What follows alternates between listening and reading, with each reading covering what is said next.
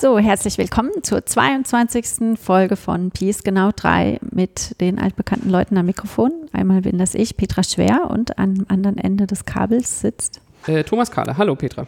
Hi Thomas, du hast ein Thema vorbereitet heute. Ich habe heute ein Thema vorbereitet, genau. Und ähm, du hast bestimmt die Nachrichten verfolgt heute und letzte Woche. Äh, welches wissenschaftspolitische Thema nee, wissenschaftspolitisch nicht. Welches wissenschaftliche Thema äh, kam denn jetzt in der Tagesschau regelmäßig? Ich habe tatsächlich die Nachrichten in der letzten Woche überhaupt nicht verfolgt. Du musst mir ah, also mal nachhelfen. Das ist auch zu dir durchgedrungen. Nee. Wissenschaft macht Headlines. Wissenschaft macht Nicht unbedingt Mathematik. Ähm, so Physik, Chemie. Ach so, äh, hier Nobelpreis. Nobelpreise, genau. Ja, es gab wieder äh, der Physiker-Nobelpreis ging an einen Mathematiker. Genau. Äh, an wen denn? An Penrose. An Penrose. Kennst du dich mit Penrose aus? Äh, nicht so gut. Was heißt auskennen mit Penrose? Ne? Ich habe jetzt nicht seine Biografie geschrieben, auch nicht gelesen. Gibt es überhaupt schon eine? Bestimmt. Aber obwohl der ist ja noch also wir fit. haben Penrose letzte Woche in, in der letzten Folge erwähnt. Ja. Ähm, äh, was hat man schon alles über Penrose? Na, dieses Dreieck hatten wir da erwähnt. Ne? Genau. Das, mit den ähm, Balken, die sich alle im rechten Winkel so treffen, dass es mhm. aber faktisch nicht geht. Dann hatten wir bestimmt schon mal Penrose Tilings erwähnt. Das ist mein Lieblings-Penrose-Feature. Ja, das ist irgendwie so eine äh, Unterteilung der Ebene, irgendwie so eine Parkettierung. Kann man auch sein Badezimmer äh, mit parkettieren oder so? Genau, man Den könnte Boden tatsächlich jedenfalls. sein Badezimmer fließen. Die in der Uni in ähm, Zürich ist der Common Room in der Mathematik die Wände so bemalt. Ja. Ähm, das ist eine Paketierung der Ebene, die sich nicht wiederholt, die aber immer wieder dieselben Teile benutzt. Also es sind, Nur zwei verschiedene, ja. Zwei genau. Teile, genau. Ja. Kites und Darts heißen die.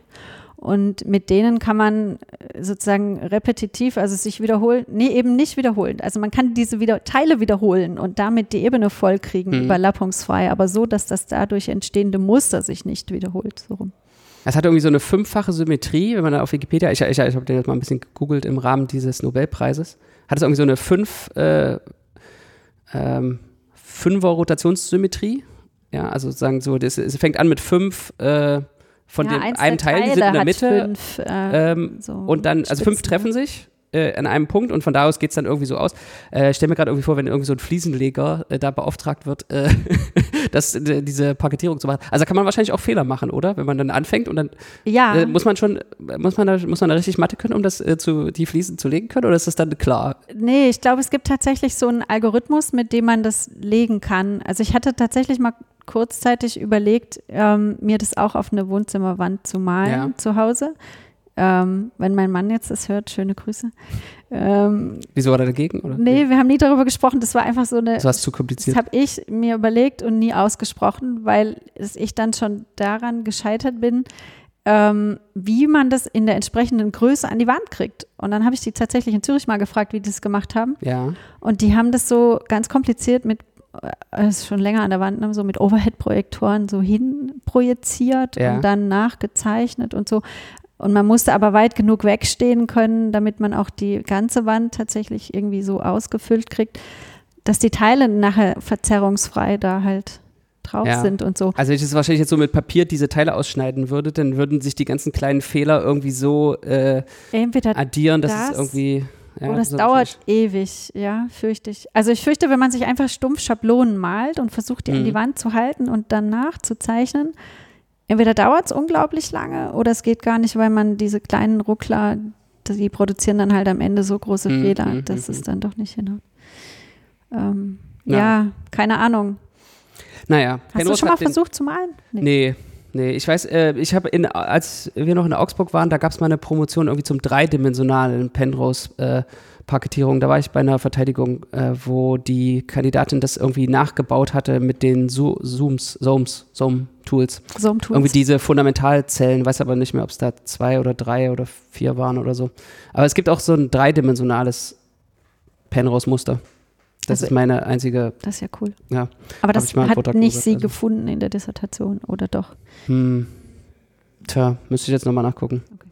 Aber das, diese Dinger waren irgendwie cool, diese gebauten Zellen. Ähm, ja, aber der hatte den äh, Physiknobelpreis bekommen für die Theorie der schwarzen Löcher. Ähm, und es gibt ja gar keinen Nobelpreis für Mathematik. Äh, kennst du die Geschichte davon? Die ist ja so ein bisschen umstritten. Da gibt es lauter so Legenden, die irgendwie alle nicht. Äh, ja, es gibt stimmen. so Legenden, die irgendwelche ähm, Liebesgeschichten und enttäuschte Liebhaber involvieren und so. Ja, ich glaube, aber äh, die. Willst du mal eine davon erzählen? Ich habe es nee, nicht nee, mehr ganz gerade auf dem Schirm. Äh, wir machen ein paar Links von dubiosen Geschichten äh, in die Shownotes, aber die, die stimmen alle nicht, äh, glaube ich, weil erstens hatte Nobel, also da gibt es immer so die Frau, äh, Jösta Mittag Leffler hätte die Frau von Nobel irgendwie ähm, ausgespannt, aber da waren die verheiratet und also äh, ähm, das ist alles ziemlich leicht äh, zu widerlegen. Es gibt auch so äh, irgendwelche Mysten über so Geschäftsstreitigkeiten. Also vielleicht soll ich jetzt mal ein bisschen was über diese, diese andere Person. Also es gibt den Alfred Nobel, ja, der hat ja die äh, äh, Preise gesponsert. Genau. Der ist reich geworden mit der äh, Erfindung des Dynamits und irgendwie noch anderer Sprengstoffe. Vorher hatte man immer dieses Nitroglycerin, was irgendwie total gefährlich ist. Also manchmal muss man ja auch sprengen, also auch aus pazifistischen Gründen muss man manchmal sprengen, wenn man irgendwie Tunnel bauen muss oder so. Äh, und da gab es auch dieses Nitroglycerin und das ist halt total gefährlich, wenn man dann irgendwie da einmal gegen den Tisch stößt, dann explodiert. Ja. Äh, und das Dynamit ist halt relativ äh, sicher. Also kann man sich vorstellen, dass man damit reich werden kann. Und er war eigentlich auch Pazifist, zumindest äh, gab er das an. Äh, aber ja. also sagen wir mal, Sprengstoffe sind ja auf jeden Fall Dual Use. Äh, ja. Aber man hat das ja nicht so in der Hand, was dann später mal mit den Sachen passiert, die man erforscht. Ne? Äh, ja, genau. Also ich da auch, ich, mir tun die Leute, die so Deep Learning erfunden haben, auch jetzt schon leid, äh, wie wir in 50 Jahren darauf blicken werden. Aber mal schauen, äh, wie das in 50 Jahren ist.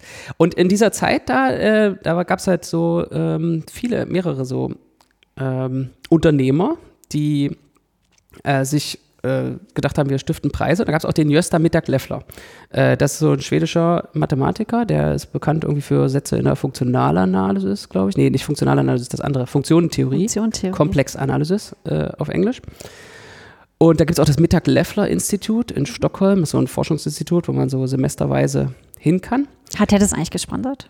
Genau, das ist aus dem Nachlass. Der war auch Unternehmer ähm, so Anfang des 20. Jahrhunderts, so 1910 bis 20 oder so. Und dann in der Wirtschaftskrise hat er ziemlich viel verloren. Sonst äh, wäre dieses Endowment irgendwie noch viel größer geworden. Also der hatte schon in seinem Testament, als er noch reich war, festgelegt, mhm. dass äh, äh, das alles der Mathematik äh, zugutekommen okay. soll. Ja. Und dann aber, als er sozusagen gestorben ist, war schon die Wirtschaftskrise, hat er viel verloren und da war quasi nur noch die Villa, äh, also so eine, eine prächtige Villa äh, übrig und einige Ländereien darum, äh, wo jetzt das Forschungsinstitut äh, ist. An dem war ich auch mal. Das äh, ist irgendwie so, wie so ein, ist da ist bekannt, echt gelebte Geschichte. Äh, kann man auch in so einer alten Bibliothek, die er damit angelegt hat, stöbern und so.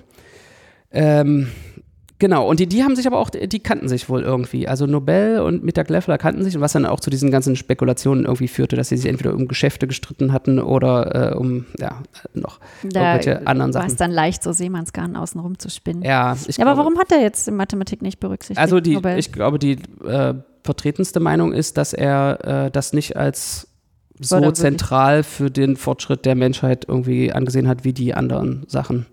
Also ja. was da Physik, Chemie, Literatur, Frieden, Frieden, und Medizin.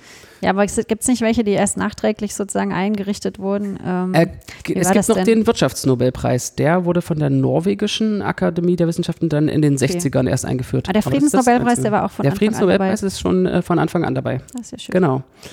Ähm, aber es gab ein paar Mathematiker, die äh, den gewonnen haben. Keine Mathematikerinnen bisher, äh, aber eine, einige Mathematiker. Nash zum Beispiel, kennt man ja äh, immer den Wirtschaftsnobelpreis, der eigentlich auch nicht von Nobel äh, gesponsert wurde.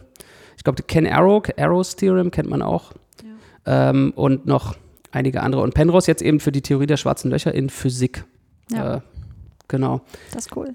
Ähm, ich hatte mit Penrose mal zu tun mit dieser, kennst du diese Pseudo-Inverses, so eine lineare Algebra, irgendwie so eine Art, äh, wenn irgendwie eine Matrix nicht invertierbar ist, dann gibt es ja, so eine Pseudo-Inverse. Ja, so Approximationen dann machen, die so fast die ja, gleichen Eigenschaften hatte ich haben. aber auch ja. irgendwie nicht, äh, ja, hat mich auch nicht so begeistert. Ist, äh, aber ist wohl äh, ist mir auch mal begegnet, aber habe Penrose irgendwie in seiner Dissertation irgendwie nochmal entdeckt oder so.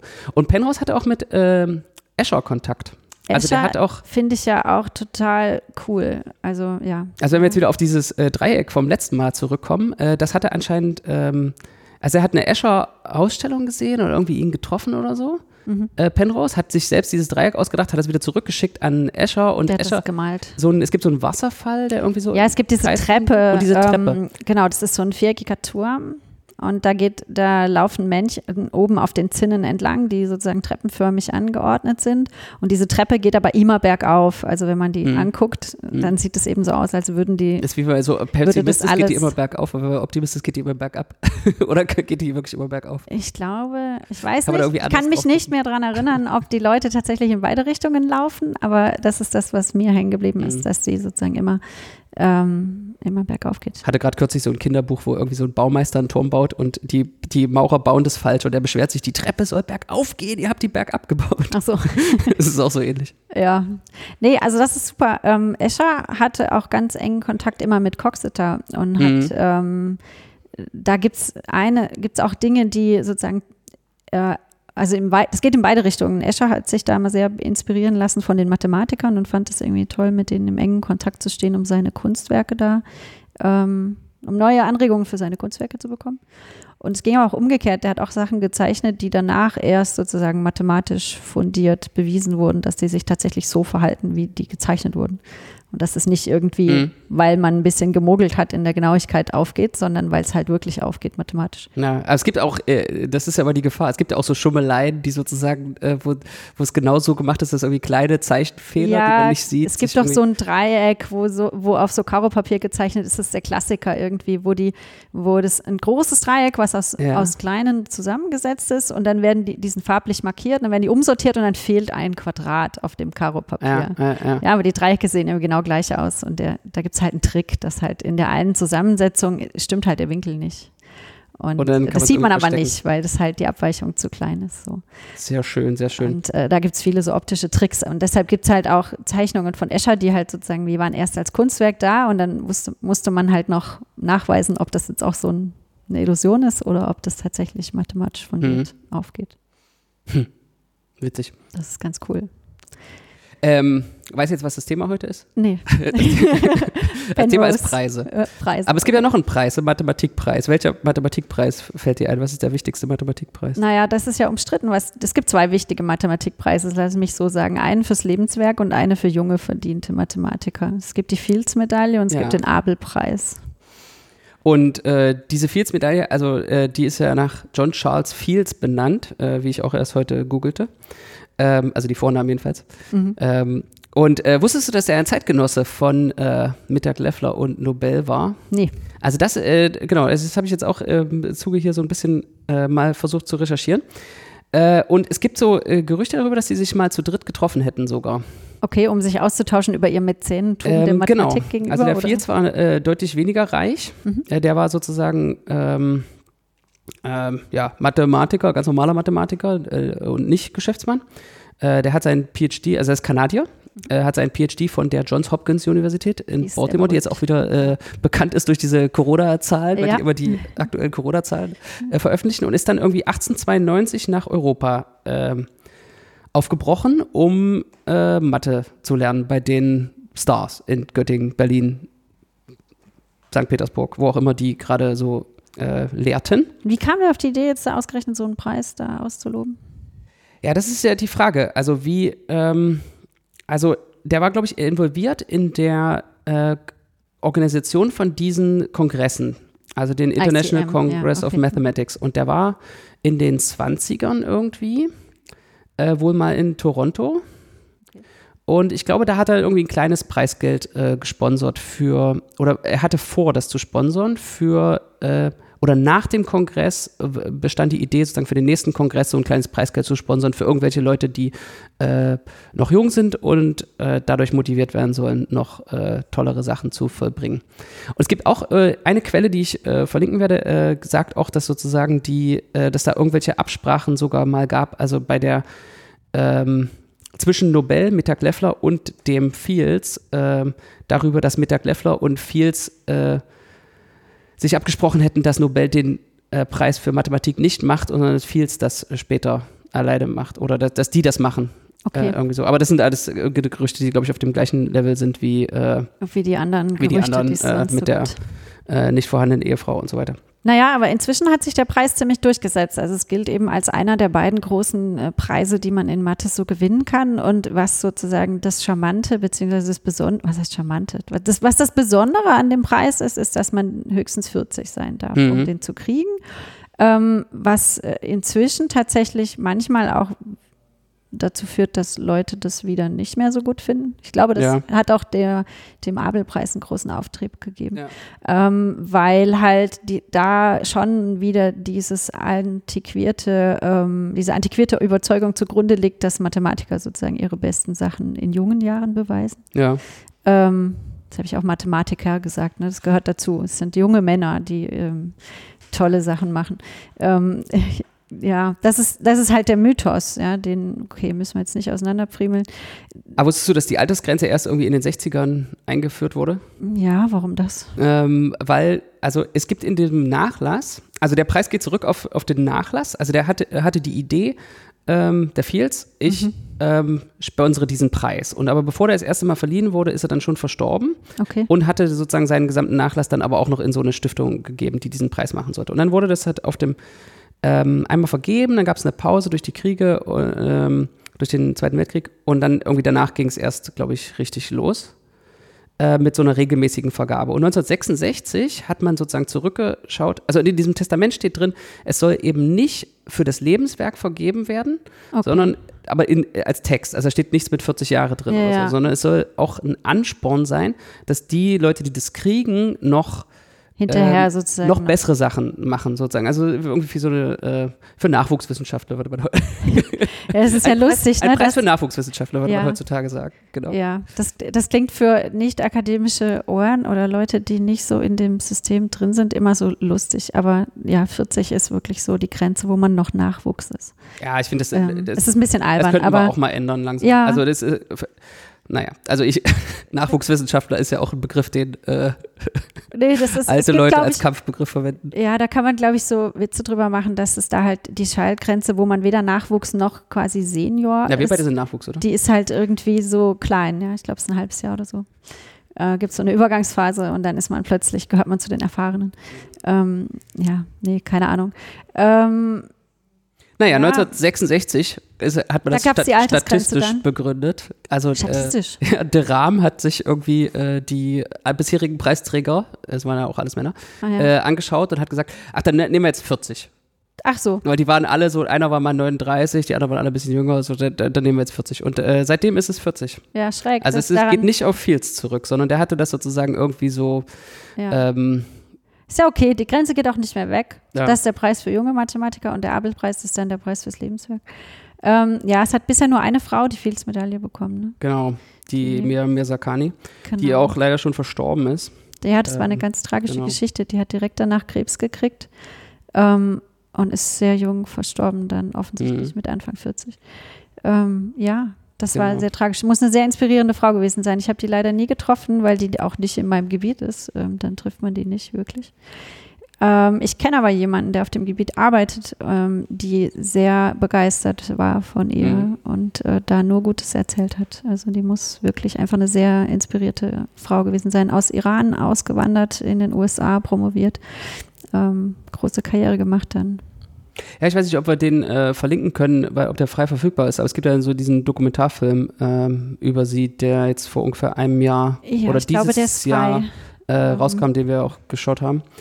Ähm, ja, das sollten wir vielleicht mal verlinken. Ja, das ist ganz toll. Also es porträtiert so ihren ganzen Lebensweg, also ohne, dass sie natürlich mehr da ist, aber man hat eben auch Ja, Schülerinnen aber so als, ihrer als alten Kind, Schule. genau, äh, wie sie dann so, es ist ja manchmal ganz interessant, wenn man so auf diese Genies, wenn ich das mal so sagen darf, Ja. äh, dann schaut, was die, wie die als Kinder war, das ist ganz ja, lustig. genau. Also es wird halt über ihre Kindheit erzählt, über die Mädchenschule, auf der sie war Mhm. und so. Also es ist wirklich total toll gemacht auch. Die, die hatte eine so eine tolle Angewohnheit, die finde ich so richtig schön.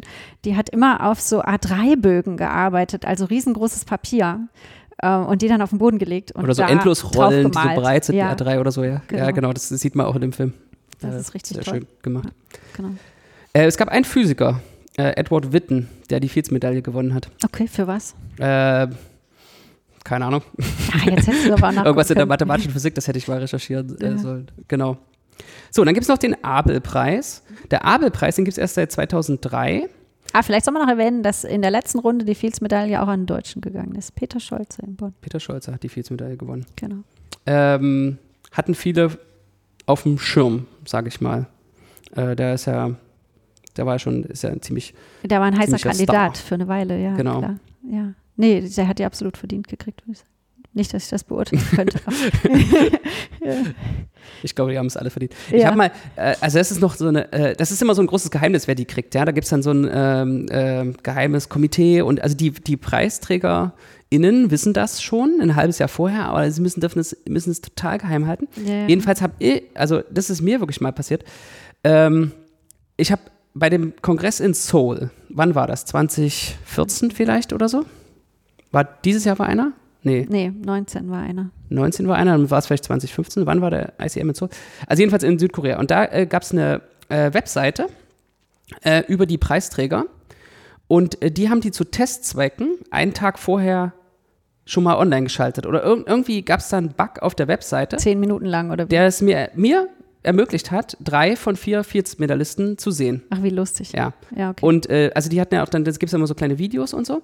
Und ähm, ich weiß nicht, was du gemacht hast. Also ich mache das, was äh, jeder ähm, normale Mensch in diesem Fall tun würde. Ich äh, poste das auf Twitter. Außer dass es damals nicht äh, Twitter war, sondern äh, ich hätte es nicht auf Twitter Google gepostet. Plus. Ja. Erinnerst du dich noch an Google Plus? Du warst bei Google Plus. Ja, ja, genau. Ich, Ich war nicht das, bei Google Ich weiß auch Plus. nicht. Das äh, ist Okay. nur so eine Koinzidenz, äh, dass es quasi da genau Google Plus gab. Und habe ich es auf Google Plus gepostet. Und da äh, habe ich aber Ärger bekommen. Also haben mir einige Senior Colleagues äh, gesagt, dass, es, äh, dass ich das nicht machen Ja, man sollte. darf das nicht vorher verraten, selbst wenn man das weiß, weil das Spoiling the erst fun for everybody. ja, auf der Tagung dann publik gemacht wird tatsächlich. Ja, also so ein, so ein, naja, äh, diesen, diese Art von Personenkult und diese, das, also, also Also- ich würde mich jetzt, ja, vielleicht machen das Leute, ich setze mich jetzt nicht mit Popcorn hin und warte darauf auf diese, äh, auf diese Zeremonie. Das ist, äh, aber okay. Ja, ich glaube, das hat für unterschiedliche Leute unterschiedliche Bedeutung, diese Zeremonie auch. Und da hängen halt auch viele Traditionen dran inzwischen. Ne? Meinst du, die Leute, die dann feststellen, in dem Moment feststellen, dass sie es nicht sind? Na, die wissen das ja vorher, dass sie es nicht sind, ne? wenn sie nicht Stimmt, weil sie ein halbes, halbes halbe Jahr Jahr- vorher genau, nicht halbes den Jahr vorher wissen sie es dann irgendwann. haben. Ja. Also, Also- bei, den- bei den Nobelpreis, äh, äh, genau, das ist ja jetzt, äh, die Bekanntgabe ist auch die, wo die Preisträgers erfahren, ja? Äh, Da gibt es Äh, ja das jetzt das weiß ich Foto von nicht. Diesem Physiker aus München, äh, habe ich heute Morgen ein Foto in der Zeitung gesehen. Werden die nicht Ähm, angerufen? Die werden irgendwann? angerufen und da Ja, ist auch ne? da ein Fotograf da, der die fotografiert bei dem Anruf. So. Ja, aber dann werden die doch verdächtigt, wenn dann Äh, Fotograf ja, da ich ist glaube, die beim sie Anruf. wissen das dann schon so einen Ja. Tag vorher oder so. Ähm, Ja, aber da gibt es dieses Foto von dem äh, chaotischen Physiker in München, der in seinem Äh, genau. unaufgeräumten Schreibtisch sitzt. Ja, genau. ja, ich fand den gar nicht so unaus- aufgeräumt.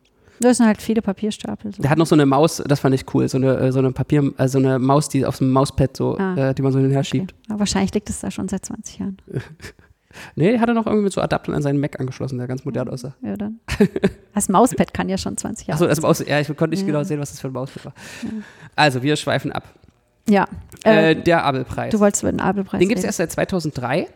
Der ist ganz neu, ja. äh, der, der da gibt es viel Geld dazu für den Nobelpreis. Äh, für die Fields-Medaille gibt es wenig Geld. Irgendwie wenig. Irgendwie ein paar tausend Dollar. Ja, ich glaube, das ist hauptsächlich Renommee, was äh, man genau. kriegt. Für den Nobelpreis gibt es ja richtig Geld. Und, Für den Nobelpreis? Äh, mhm. Weiß ich gar nicht, was kriegt man da so? so eine Million, glaube ich. Okay. Mhm. Ach, apropos Nobelpreis. Als als ich in Schweden war, genau am Mittag Leffler, äh, da war diese Preisverleihung und hat irgendwie ein japanischer äh, Physiker den Preis bekommen. Und äh, der war in dem, an dem Tag danach oder, oder irgendwie zwei Tage danach in dem Nobelmuseum, haben wir den gesehen und da hat er alle Schokoladen-Nobelpreise gekauft, äh, die es da gab in dem Um die mit Nobelmuseum. nach Hause um die mit zu nach Hause nehmen. zu nehmen. Das war, ist auch noch eine Nobel-Anekdote. Ja, ist äh, schön. ach, es gibt so viele Nobel-Anekdoten. Also es gibt ein Nobelmuseum, äh, Nobelpreismuseum auch in. Stockholm. Da ist auch War der auch Brief. in, warst bestimmt auch schon in dieser Halle, wo diese Verleihung da stattfindet. Das kann man ja besuchen da in Stockholm. Ähm, Dieses, das ist nicht, und das, weiß weiß ich nicht, was das für eine Kann sein. Offizielle Halle ist. Aber da gibt es doch die, wo immer das Bankett ist, wo Ja, ich glaube, wir hatten, ich glaube, die, verleihen. wir hatten da sogar ein Konferenzdinner mal oder Da so. kann man rein. Ja. Genau. Bei diesem Museum gibt es auch diesen Brief, wo Einstein seiner Frau äh, verspricht, dass er, wenn sie sich scheiden lässt, dass er ihr dann das Geld gibt, wenn er den Nobelpreis Ja, kriegt. schräge Sachen. Wie auch immer. Also das ist jedenfalls ein schönes Museum.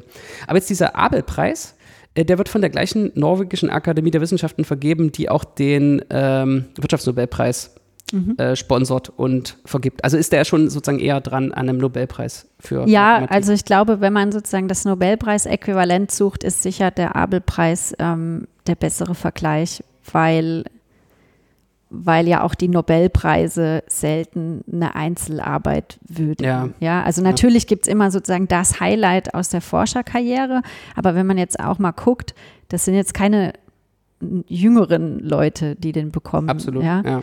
Also jetzt auch Penrose ist halt, ja, würde ich auch, ist halt auch einfach älter. Ne? Und der kriegt den, natürlich stellt man da eine Sache besonders hervor, ähm, die man würdigt, aber da wird wahrscheinlich in vielen Fällen schon auch das Lebenswerk mitgewürdigt. Ja. Ähm, ja. Abelpreis ist nochmal sehr dezidiert wirklich fürs Lebenswerk dann. Ne? Ja. ja. Also kommt irgendwie dem äh, Nobelpreis irgendwie näher. Aber gibt es eben erst seit äh, 2003. Also hat man da irgendwie anscheinend schon mal so einen Mangel äh, festgestellt. Ja, ist ja auch was anderes. Ne? Also viele ähm, Mathematikerinnen und Mathematiker, die haben dann eben erst über die Jahre so auch Theorien entwickelt, die eben mit 40 oder naja, bis den Preis darf man ja höchstens 40 sein, also mit 35 halt noch keine sozusagen umfassende mathematische Theorie entwickelt die man würdigen kann. Und das ist wahrscheinlich eher der Standard als umgekehrt. Ja, ja. Von daher, ähm, ja. Ich meine, ich glaube, wenn man guckt, die weiteren Karrierewege der Fields-Medaillisten, sagt man das so, ja. derer, die schon mal eine Fields-Medaille bekommen haben, die verläuft auch sehr unterschiedlich. Ja? Es gibt da welche, die sind sehr lange, sehr erfolgreich im Geschäft. Aber da gab es doch mal so eine Studie, dass Und, die dann ähm, irgendwie äh, The Curse of the Fields Medal oder so, aber das, das wurde, glaube ich, äh, debunked äh, also das, das ja, das irgendwie ist, Quatsch. Aber natürlich müssen Quark, die ganze Zeit ja, äh, Presseanfragen also, beantworten. Die müssen ja die ganze Zeit Presseanfragen beantworten. ja, am Anfang ist es, glaube ich, einfach wirklich Stress, dass sie einfach überschüttet werden mit ähm, Zeitungsanfragen. Mhm. Nee, aber also ich, ich will jetzt nicht sagen, die sind hinterher keine erfolgreichen Mathematiker mehr, das ist wahrscheinlich großer Quark, aber ähm, wie, was man mit 35 gemacht hat, ist jetzt auch nicht zu 100 Prozent eine Vorhersage für das, was danach kommt. Ne? Also kann sicher in beide Richtungen gehen. Ja. Von daher. Es ja. besteht noch Hoffnung. Manchmal hat man auch einfach Glück. Man genau. Halt so, äh, es gibt auch diese Theorie, dass das äh, ähm, Genie irgendwie zu einem kommt, sondern dass, dass man äh, Oh, es gibt ja echt von äh, Liz Gilbert, Elizabeth Gilbert, ähm, so ein genau, tolles genau, Video, ja. äh, wo die über dieses kleine Genie erzählt. Ne? Genau. Ähm, ja, die Ideen, die fliegen so durch die Luft und besuchen die Leute. Aber irgendwie, ähm, es gibt, also wenn du jetzt bei Terry Tao nimmst, gibt es auch eine gewisse Konstanz in, den, äh, ja, in der Folge der Durchbrüche, die er. Es, ist halt, ist halt jemand, der zuhört, wenn so eine Idee geflogen kommt. Ne? Ja, da kann einfach gut zuhören. Ja. Aber gibt es noch äh, andere, äh, es gibt noch andere Preise für Mathematik. Zum Beispiel äh, etwas ähm, bodenständigere und nützlichere Preise. Leibniz-Preise. Äh, Leibniz-Preise, ja. Nee, ich wollte noch, äh, noch mal von der Gans erzählen. Kennst du die Gans aus dem polnischen Café? Nee. kennst, du, kennst du das schottische Café? Äh, äh, das schottische Café ist irgendwie so ein Café, wo ähm, in Polen, äh, okay. äh, wo Banach und äh, Zeitgenossen immer so rumhingen und äh, mächtig. Wo ist das? In mächtig In Lev, Lev, ich kann nicht okay. so gut Polnisch. Ähm, in Lemberg heißt das, glaube ich, auf Deutsch, die Stadt. Okay. Und ähm, äh, Schauder, so die, die, ähm, die diese Funktionalanalysis äh, entwickelt haben. Und die hatten da, die waren immer in diesem schottischen Café und haben irgendwie ähm, äh, mächtig getrunken, viel zu viel, und äh, Mathe gemacht. Mhm. Und da hatten die, erst haben die immer auf die Tische geschrieben, äh, ihre Vermutungen und Meeting. Notizen. Dann hatten sie irgendwann so ein Buch, das heißt irgendwie das schottische Buch auch, glaube ich, so eine Kladde, das, das gibt es irgendwie noch. Wo sie ihre Fragen reingeschrieben haben, oder? Genau, und da hat einer ähm, so eine lebende Gans äh, für irgend so ein okay. Problem, dass äh, jeder Banachraum eine Schauderbasis hat, irgend, irgend so ein funktional-analytisches Problem. Äh, und äh, das, das war noch vorm Krieg und das ist in den 70ern ist die Gans äh, tatsächlich äh, ver vergeben Gans, ne? worden. Also ein schwedischer. Mathematiker hat die, hat eine lebende Gans, eine gewonnen. lebende Gans gewonnen für ein mathematisches Problem. großartig. Ja, da fragt man sich, ähm, ob das nicht eher eine Strafe ist. ja, wieso? Du darfst, also ich, der war bestimmt eingeladen. Gans? Ja. Na, wenn du einen Garten hast, kannst du dir ja da. Gänse legen nur keine Eier, aber. Ja, aber das ist, glaube ich, nicht so schön, eine Gans im Garten. Ja, es gibt verschiedene Möglichkeiten mit Gänsen. okay, ich schenke sie dir, falls ich jemals eine Gans gewinnen sollte. ich habe tatsächlich mal ein Kaninchen bekommen, aber das war schon tot. Ja. Und das haben wir dann gegessen. Äh, für, ach, naja, nicht für Mathe für was anderes. Äh, dann gibt es die Salmon Conjecture. Äh, die äh, es ist so eine algebraische Geometrie mit äh, Tensoren. Da ist das auch ein ist eine Alas drauf ausgesetzt. alaskische, eine Mathematikerin aus Alaska, die Elizabeth Allman. Äh, die hat einen ähm, handgeräucherten, glaube ich, äh, Lachs. Lachs, äh, versprochen für äh, die Person, die irgendwie das Ideal von der äh, vierten Sekantenvarietät von irgendeiner Zecke-Einbettung Würzburg. ausrechnen kann. In Würzburg an der Uni gab es lange das Keksproblem. Ich äh, weiß nicht, ob es das noch gibt, muss ich mal recherchieren. Es gab, ähm, ich weiß nicht, ob es monatlich war oder wöchentlich, ähm, konnte man da mathematische Probleme auch selber einreichen, ähm, die, wenn jemand das gelöst hat, der hat einen Keks bekommen. Einen guten Keks oder so einen Schrottkeks? Ich glaube schon einen guten Keks, so Ja. ein Schokokookie. Also ich finde, es- für mich ist es Ähm, auch so ein bisschen motivierender. Also so diese, diese Vorstellung, dann irgendwie so einen geräucherten Lachs zu essen oder einen richtig guten Keks. Ja, ist doch super. Das ist eigentlich, eigentlich also dieser PR-Rummel oder so, äh, Fände ich cool. Also bei den Keksproblemen, ich habe ich hab manche angeguckt, aber ich habe nie eins eingereicht tatsächlich als Lösung. Ich weiß nicht warum. Ich war mal zu faul, das hinzuschicken. Ähm, genau. Außerdem ist der Keks bestimmt nicht mehr so lecker, wenn der dann mit der Post kommt und der kommt mit zerkrümelt. der Da. Ich weiß es nicht, ob, der Ja. mit der, ob die den geschickt haben oder Mhm. nicht. Man konnte jedenfalls Kekse gewinnen und es gab auch so eine ewigen Liste der Keksgewinner. Ähm, ja. Muss ich mal schauen, ob es das noch gibt. Ich glaube, bei diesem das Lachsproblem ist, glaube ich, noch offen. Okay. Ähm, Ja, ich war heute auf der Homepage von Elizabeth Allman und irgendwie die ähm, Beschreibung des Problems ist ein Broken Link, aber vielleicht äh, schreibe ich ihr nochmal eine E-Mail, dass sie das äh, vielleicht ja, nochmal so äh, löst natürlich niemand. Ist schon ist von 2007, also ist schon ähm, ein bisschen jünger als der Abelpreis, aber ja, okay, aber noch nicht, so, auch nicht ganz so renommiert. äh, ne? gibt es aber nicht jährlich. Es gibt eine teilweise. Lösung, es gibt irgendwie die Set, die mengentheoretische äh, äh, Lösung. Ich weiß auch nicht, ob es dafür einen halben äh, Lachs schon mal gab. Ja, okay. Na, das sind ja die Millenniumsprobleme dann irgendwie lukrativer. Genau. Aber die kommen auch mit mehr Rummel, dann musst du wieder Presseanfragen beantworten. Ja. Kennst du den Ig Nobelpreis? Ja, ja, na klar. Gibt es einen Ig Nobelpreis? ich war mal bei der? Verleihung. Du warst bei der Verleihung vom Ig Nobelpreis. Ja. Das will ich jetzt aber noch hören, die Geschichte. Und wer, wer hat den da bekommen? Du nicht, nee. Nein, nein, ich natürlich nicht. Äh, nee, ähm, das ist schon ein paar Jahre her. Der wird in, äh, der wurde in Harvard da an der Uni verliehen. Und da konntest du Tickets buchen für die Verleihung des Ig Nobel Preises. Bin ich mal hingegangen. Aber ich habe vergessen, was damals verliehen wurde. Aber jetzt ist mal bestimmt online. Also in äh, den heutigen Zeiten könnte man das dann auch äh, weltweit verfolgen. Wahrscheinlich kann man jetzt virtuell zugucken. Ja, also da werden die absurdesten Arbeiten gekürt. Also es sind tatsächlich echte wissenschaftliche Arbeiten, die die da ausgraben und zusammensammeln und ähm, zeigen dann aber, äh, was für absurde Forschungsthemen da manchmal ähm, bei, bei Wissenschaftlern auf dem Plan stehen. Also jetzt gerade dieses Jahr, wenn ich mich recht erinnere, war eins davon, wie Regenwürmer auf Vibrationen reagieren. Also lebende Regenwürmer Hm. auf Vibration. Also wenn man die irgendwie so einspannt und dann schüttelt. Die äh, armen Regenwürmer. genau, das dachte ich auch. Äh, ja. Aber Also- das, das ist so das Level, auf dem dann der Ig Nobel. Hm. Äh, Also hier, ich, hier steht nur über Mark Abrahams, äh, Editor and Co-Founder of the Annals of Improbable Research und former, former Editor-in-Chief of the Journal of Irreproducible Results, who is the Master of Ceremonies at all Ig Nobel Mhm, Award Ceremonies. genau.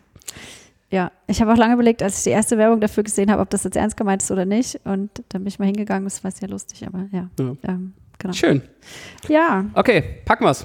packen wir es. Das Haben wir's war's. heute. Jede Menge wichtige Preise. Macht's gut. Ciao. Ciao.